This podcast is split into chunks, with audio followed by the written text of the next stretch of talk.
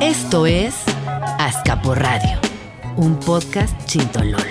Un viaje sonoro por las calles, personajes y leyendas de Azcapotzalco. Llegamos aquí hace más de mil años. Sobre este suelo está escrita la riqueza cultural y una parte fundamental de la historia de nuestra gran ciudad. En este territorio se construyó uno de los primeros centros urbanos de Mesoamérica y se libraron algunas de las batallas más importantes de nuestra historia. Azcapotzalco es, y tú bien lo sabes, guardián de numerosos tesoros arquitectónicos, artísticos y arqueológicos de los últimos 500 años. Y si no lo sabes, te invitamos a escuchar sobre ellos. Estamos seguros que te morirás por venir a conocerlos. ¿Nos acompañas?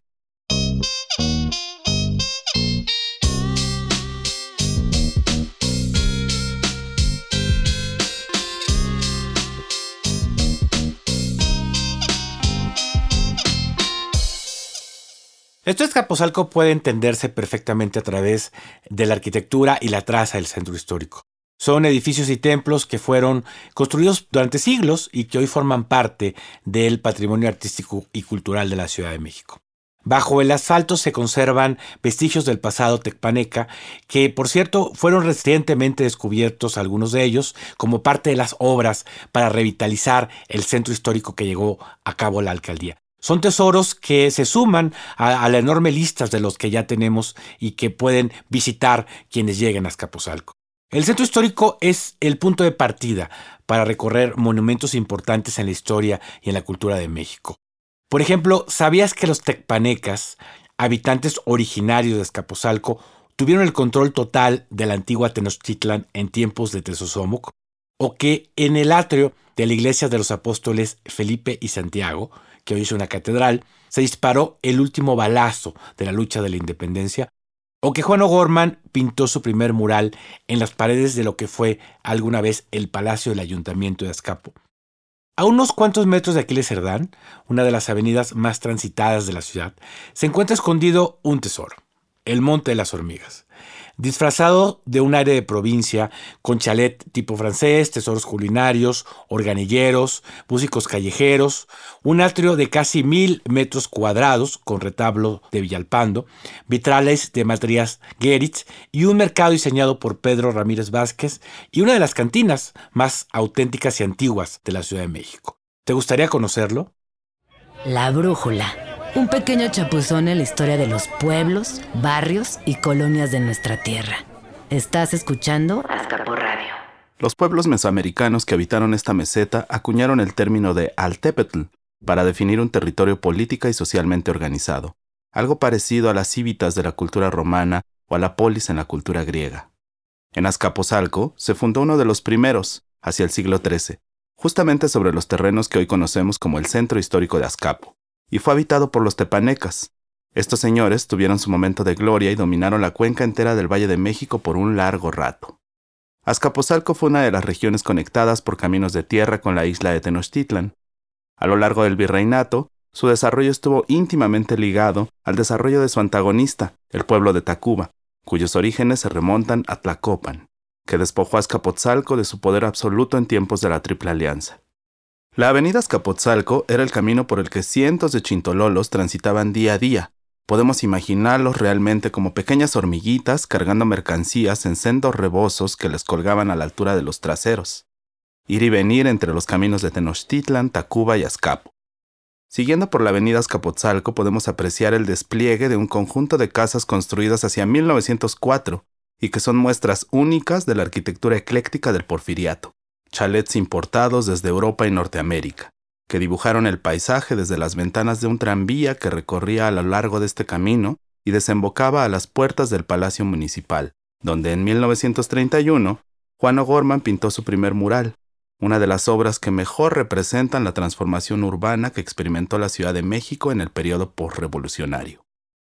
Rematamos esta brújula con uno de los emplazamientos virreinales mejor conservados en esta ciudad, una parroquia y un convento dedicados a los apóstoles Felipe y Santiago, con un atrio de casi mil metros cuadrados, retablos en oro puro, pinturas del siglo XVI y vitrales de Matías Geritz, y que fue escenario de la última batalla de independencia en 1821 y recientemente nombrado como catedral, siendo uno de los espacios más queridos por los chintololos.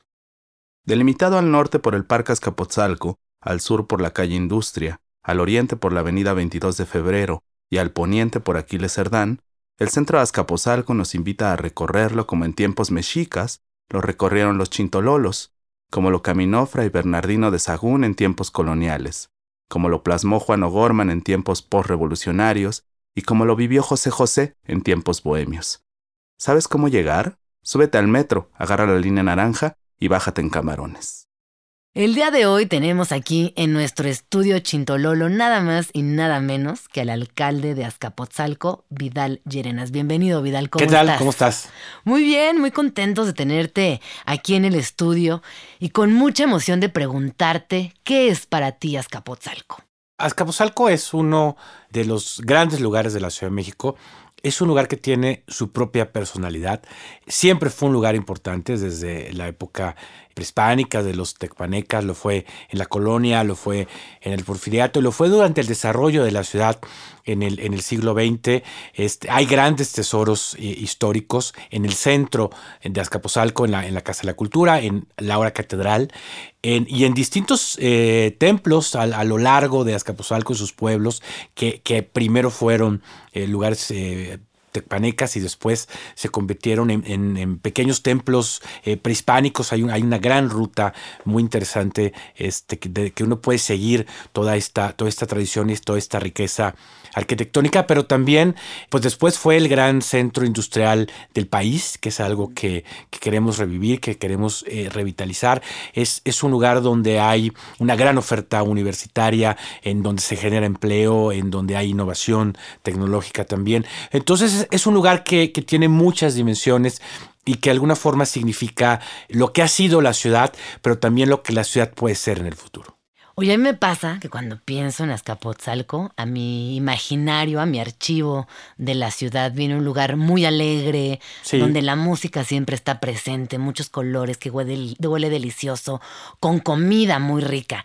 A mí me gustaría que nos dieras tu propia descripción, que nos contaras a qué te huele Azcapotzalco, a qué te sabe, cómo se ve desde tus propios ojos. Si te pones las gafas chintololas, ¿qué ves? Azcapotzalco es la Ciudad de México, es, es como la esencia de la Ciudad de México en, muchos sentidos, ¿no? Y entonces ahí está cómo es la gente, la gente de la ciudad, que es, que es una gente abierta, este, tolerante, eh, que, que, disfruta del espacio público, que toma los espacios públicos, que va a los mercados, que se divierte, que come cosas riquísimas, que disfruta los parques. Es mucho la ciudad. Yo, yo siempre he pensado eh, que Azcapotzalco es la esencia de, de la Ciudad de México. Ahí está el, el chilango de verdad. La verdadera Ciudad de México está en Azcapotzalco. Oye, y cuando estás chambeando y que necesitas recuperar un poco de aire. ¿Por dónde te gusta caminar? ¿Te gusta andar en bici? Cuéntanos. Bueno, sí, sí, la, la, bicicleta me, me, gusta mucho. Yo me transporto en, en, bicicleta en buena medida. De hecho, algo que queremos hacer es eh, conectar mucho más a Escapozalco con la infraestructura ciclista de la ciudad, porque es un lugar céntrico, entonces es, es fácil moverse de ahí a otros lugares de la ciudad. Caminar por el, por el centro de Escapozalco es, es impresionante. Es un, eh, no, hay, no hay un lugar como ese en el norte norte de la Ciudad de México, con esa personalidad, con esa riqueza cultural. Por eso nos hemos esforzado en revitalizarlo, en, en conservarlo. Entonces, caminar por el centro de Escapuzalco es realmente una experiencia a la, a la que invitamos. Pero también, por ejemplo, ir al al Parque Tesosomoc. El Parque Tesosomoc fue un monumento paisajista de la segunda mitad de los años 80 que recrea el Valle de México. Entonces es un enorme parque que tiene su propio lago y, que tiene la vegetación del Valle de México. Es un lugar realmente inesperado. Muchísimas personas que, llegan no creen que exista un lugar así. Entonces caminar por el Parque Tesosomoc es también una, una muy buena experiencia. O poder caminar, por ejemplo, por el Parque de la China en Clavería o o el Parque de la Nueva Santa María, que es como una colonia un poco detenida en el tiempo, en, medio de, de la Ciudad de México, son lugares realmente muy agradables. ¿Qué le dirías a alguien que nunca ha pisado Azcapotzalco? Bueno, primero que es raro, es decir, en Azcapotzalco tenemos una población flotante pues como de 400 mil personas, ¿no? Eh, que van a trabajar, a estudiar, a muchísimas cosas, pero pues que se está perdiendo parte fundamental del estado, de la Ciudad de México. Es como no ir a un lugar importante de, de la Ciudad de México que tiene eh, su propia personalidad dentro de la Ciudad de México.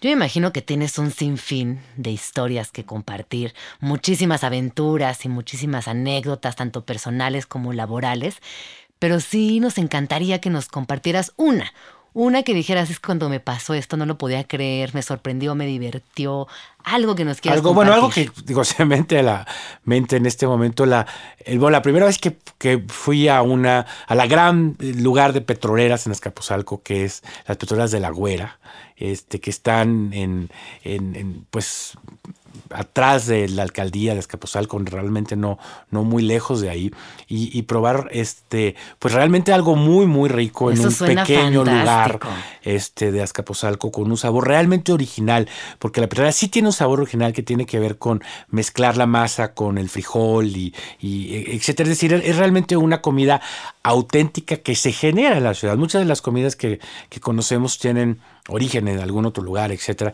Pero esto sí es una comida que surge de la propia ciudad. Oye, para los que nos están escuchando y nunca se han comido una petrolera, ¿les podrías describir el diámetro, qué salsa, qué lleva exactamente? Pues ese es un, a ver, es un gran sope. Gran con, sope. Con, masa en la que se mezcla también el, el frijol y, y, que, bueno, arriba tiene carne, distintas salsas, etcétera. Es grasosa, no es precisamente lo más saludable para comerla en ciertas ocasiones, pero realmente tiene como ese sabor urbano de poder haber encontrado algo delicioso en medio de la ciudad.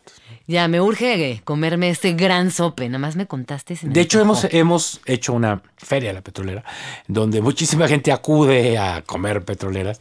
Y, este, y, realmente es, parte del, del, sabor urbano de la Ciudad de México. Oye, y por último, ¿cuáles son tus imperdibles de Azcapotzalco? Bueno, por supuesto que el Nicos, ¿no? El Nicos, el Nicos es el mejor restaurante de comida mexicana del mundo. Es el único restaurante donde uno puede comer eh, un platillo de enorme calidad de cualquier lugar del país. Lo mismo puede haber una este, ensalada de, carne de venado eh, yucateca, este, una carne en su jugo de, Guadalajara o un mole oaxaqueño. Es, eh, ningún restaurante en el mundo tiene esa capacidad de hacerlo, ¿no? Y, bueno, ahí muy cerca está el, Parque La China de, Clavería, que es un lugar este, muy bonito. Pero bueno, tendría que ser lo que es o fue el, el templo de los santos apóstoles Felipe Santiago, que es una catedral. Desde hace como unos seis meses, Alcapozalco es un obispado y hay una catedral. Y dentro de la catedral hay, por ejemplo, retablos que se atribuyen a Villalpando. Es, es una iglesia eh, realmente poco común en la Ciudad de México, junto a lo que fue un templo del siglo XVI que fue evolucionando. Hay incluso como parte de arquitectura mudéjar en, en algunos momentos, pues, ¿no? Con, por supuesto, arquitectura barroca, arquitectura del siglo XIX, esta tradición como ecléctica, pues, de la las grandes iglesias mexicanas, pero e, es uno de los grandes tesoros de, la ciudad, el templo de los, santos apóstoles. Y al lado está la Casa de la Cultura, que alguna vez fue el, ayuntamiento de, de, Azcapotzalco. Ahí está el mural de O'Gorman, hay un mural de bustos también, este, hay, vitrales. Este, e, es, un lugar también inesperado eh, que hemos tratado de convertirlo en un centro de exposiciones. Eh, ahora tenemos una, una, exposición de Alberto Isaac, eh, pero en todo el tiempo estamos buscando que esta Casa de la Cultura sea apreciada y sea visitada por todos los habitantes de la Ciudad de México. Oye, Vidal, ahorita que mencionabas todo esto, y solamente me lo, me lo imaginaba, lo recordaba en realidad, porque afortunadamente he ido muchas veces a Escapotzalco desde que soy chica, y mucha gente cree que está lejos. En el imaginario colectivo, por algún mal dato o por alguna razón, los chilangos creen que Azcapotzalco está lejos, cuando en realidad tú bien lo decías, es muy céntrico. Es muy céntrico, es fácil llegar incluso en bicicleta, porque este es, de hecho es el centro del Valle de México es el centro del valle y, no es lejos del, centro histórico, es muy cercano a lugares como Polanco, como puede ser la Santa María Rivera, San Rafael, es decir, los lugares que se consideran céntricos, eh, no sé, este Carso, en realidad están a, 10, 15 minutos incluso en bicicleta de, de Escaposalco. Es un lugar que, que insisto, es, es, muy central, pero además es muy bien comunicado por, por metro, por metrobús, por tren suburbano, por trolebuses. Es, es muy fácil llegar a, a Escaposalco en distintos medios, eh, porque sí, es, no es un lugar alejado como, como se puede pensar, ¿no? Así que no hay pretextos para no ir a Escapotzalco. Entérense de lo que hay, vayan a comer delicioso. Hay una oferta cultural gigantesca, exposiciones, arte urbano, en la misma Casa de la Cultura. La cultura, bueno, la Arena Ciudad de México. La Arena Ciudad de México. y es un lugar de, de, trabajo de muchísimas personas. Azcapotzalco es la tercera alcaldía que más trabajo genera en todo el Valle de México por, por toda la zona industrial de Vallejo. Entonces también es un lugar de, que muchísima gente acude a trabajar todos los días. Oye, si me pudieras describir a Azcapotzalco en tres palabras, ¿qué dirías? Pues, pues yo diría que es, es como una provincia dentro de la Ciudad de México. Ahí está. Cuatro, una provincia dentro de la Ciudad de México. Ya, casi. pues muchísimas gracias. Al contrario, muchas gracias. ¿Dónde te podemos seguir? ¿Dónde te pueden en, En las redes sociales, Twitter Vida Llerenas, en, en Facebook Vida Llerenas, en Instagram, que tenemos ahí poco tiempo también, pero este, estamos muy activos en redes sociales, tanto en mis redes como de la alcaldía nos interesa mucho también podernos comunicar por ese medio. Muchísimas gracias y que sepan que no son, no son lejanos, están a un no, ahí estamos, de, ustedes. Ahí encuentran. Muchísima gente lo sabe, digamos, ¿no? Sí, claro. Como tú dices, mucha gente va todos los días a Azcapotzalco. Pues muchísimas gracias, Vidal. Él fue Vidal Llerenas, alcalde de Azcapotzalco.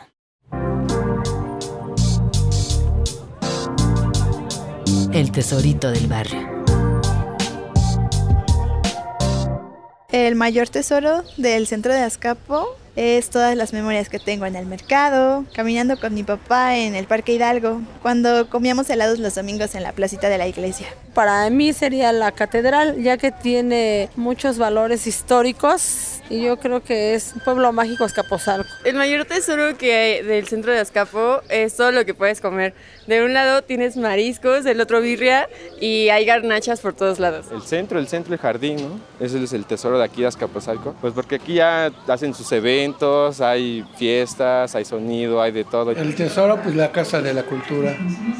¿Por qué? Porque sabe de lo que antes era Escapuzalco. Incluso creo, creo, si no los han quitado, unas fotos de cuando era Escapuzalco en los años 30, los vitrales, todo. Muy, me siento muy orgulloso de ser de aquí de Escapuzalco.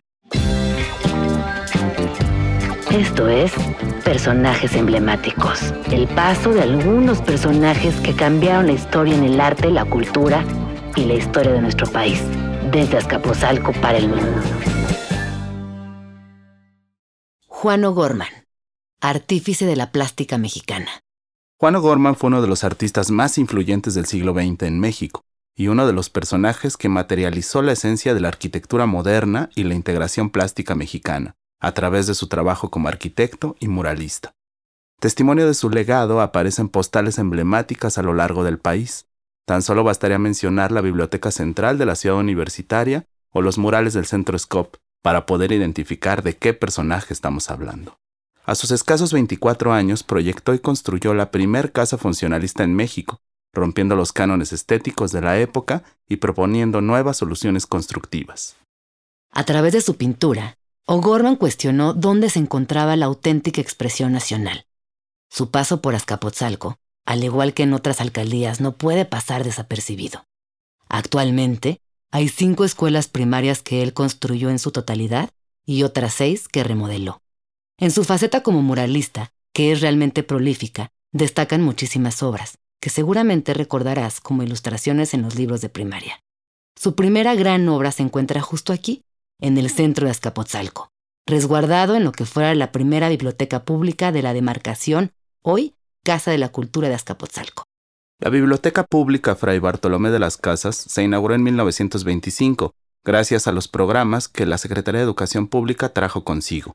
Para José Vasconcelos, era importante que las bibliotecas fueran un espacio no solo para la lectura y la investigación, sino también para el arte y la cultura. El moralismo coincidió con estos objetivos y con el encuentro de las raíces históricas del nacionalismo mexicano y la búsqueda del mismo a través del arte popular y del arte prehispánico. Es por esto que en 1926 Vasconcelos invitó a Juan O'Gorman a intervenir la biblioteca. Para ese entonces, nuestro querido Juan ya hacía esta práctica en cantinas como dibujante del arquitecto Carlos Santacilia, donde fue desarrollando su propio estilo pictórico y experiencia en la tradición popular, como antecedente a la bien conocida obra titulada Paisajes de Azcapotzalco. Dividido en cuatro partes, el mural plasma el proceso de modernización de un México revolucionario y la transformación del paisaje de Azcapotzalco de una localidad principalmente agrícola por sus ranchos y haciendas a una zona industrializada y moderna, gracias a la refinería, la fundidora de hierro y a la inauguración de la zona industrial de Vallejo. En otra de las vistas, se observa el antiguo asentamiento prehispánico y su reconstrucción del paisaje, donde conviven gráficamente las distintas etapas de la demarcación en un mismo presente. En la parte central, Juan retrata a un personaje de origen indígena resguardando el conocimiento a través de los libros en torno a la necesidad del conocimiento de su pasado para la comprensión de un presente mestizo. La biblioteca se encuentra en el centro de Azcapotzalco, en la calle Morelos, entre Avenida Azcapotzalco y Tizoc. Si te das una vuelta, checa las actividades culturales y talleres que se realizan dentro de ella y observa con atención el mural. Podrás encontrar por allí escondido algún lugar que aún se encuentra sobre la avenida Azcapotzalco, como la vinatería Salgado, en ese entonces retratada por Juan como vinatería bohemia. Para capturar la esencia de Azcapotzalco revolucionario, Juan O'Gorman debió pasar largo rato caminando las calles de la región, y seguro en algún momento se detuvo a refrescarse en el Dux de Venecia, o a comer unos ricos esquites a las puertas de la parroquia de los apóstoles Felipe y Santiago. José José, el príncipe de la canción. La música romántica me ha dado la oportunidad de ser su compañero de emociones, de ser parte de su vida sentimental. Yo les agradezco que hoy ustedes vengan a acompañarme a mí para que yo les pueda decir gracias por su amistad. Estas fueron las palabras de José José un día de mayo de 2007 a toda la gente que se reunió en el Parque de la China en Azcapotzalco para homenajearlo en vida, develando la emblemática estatua conmemorativa por 40 años de carrera.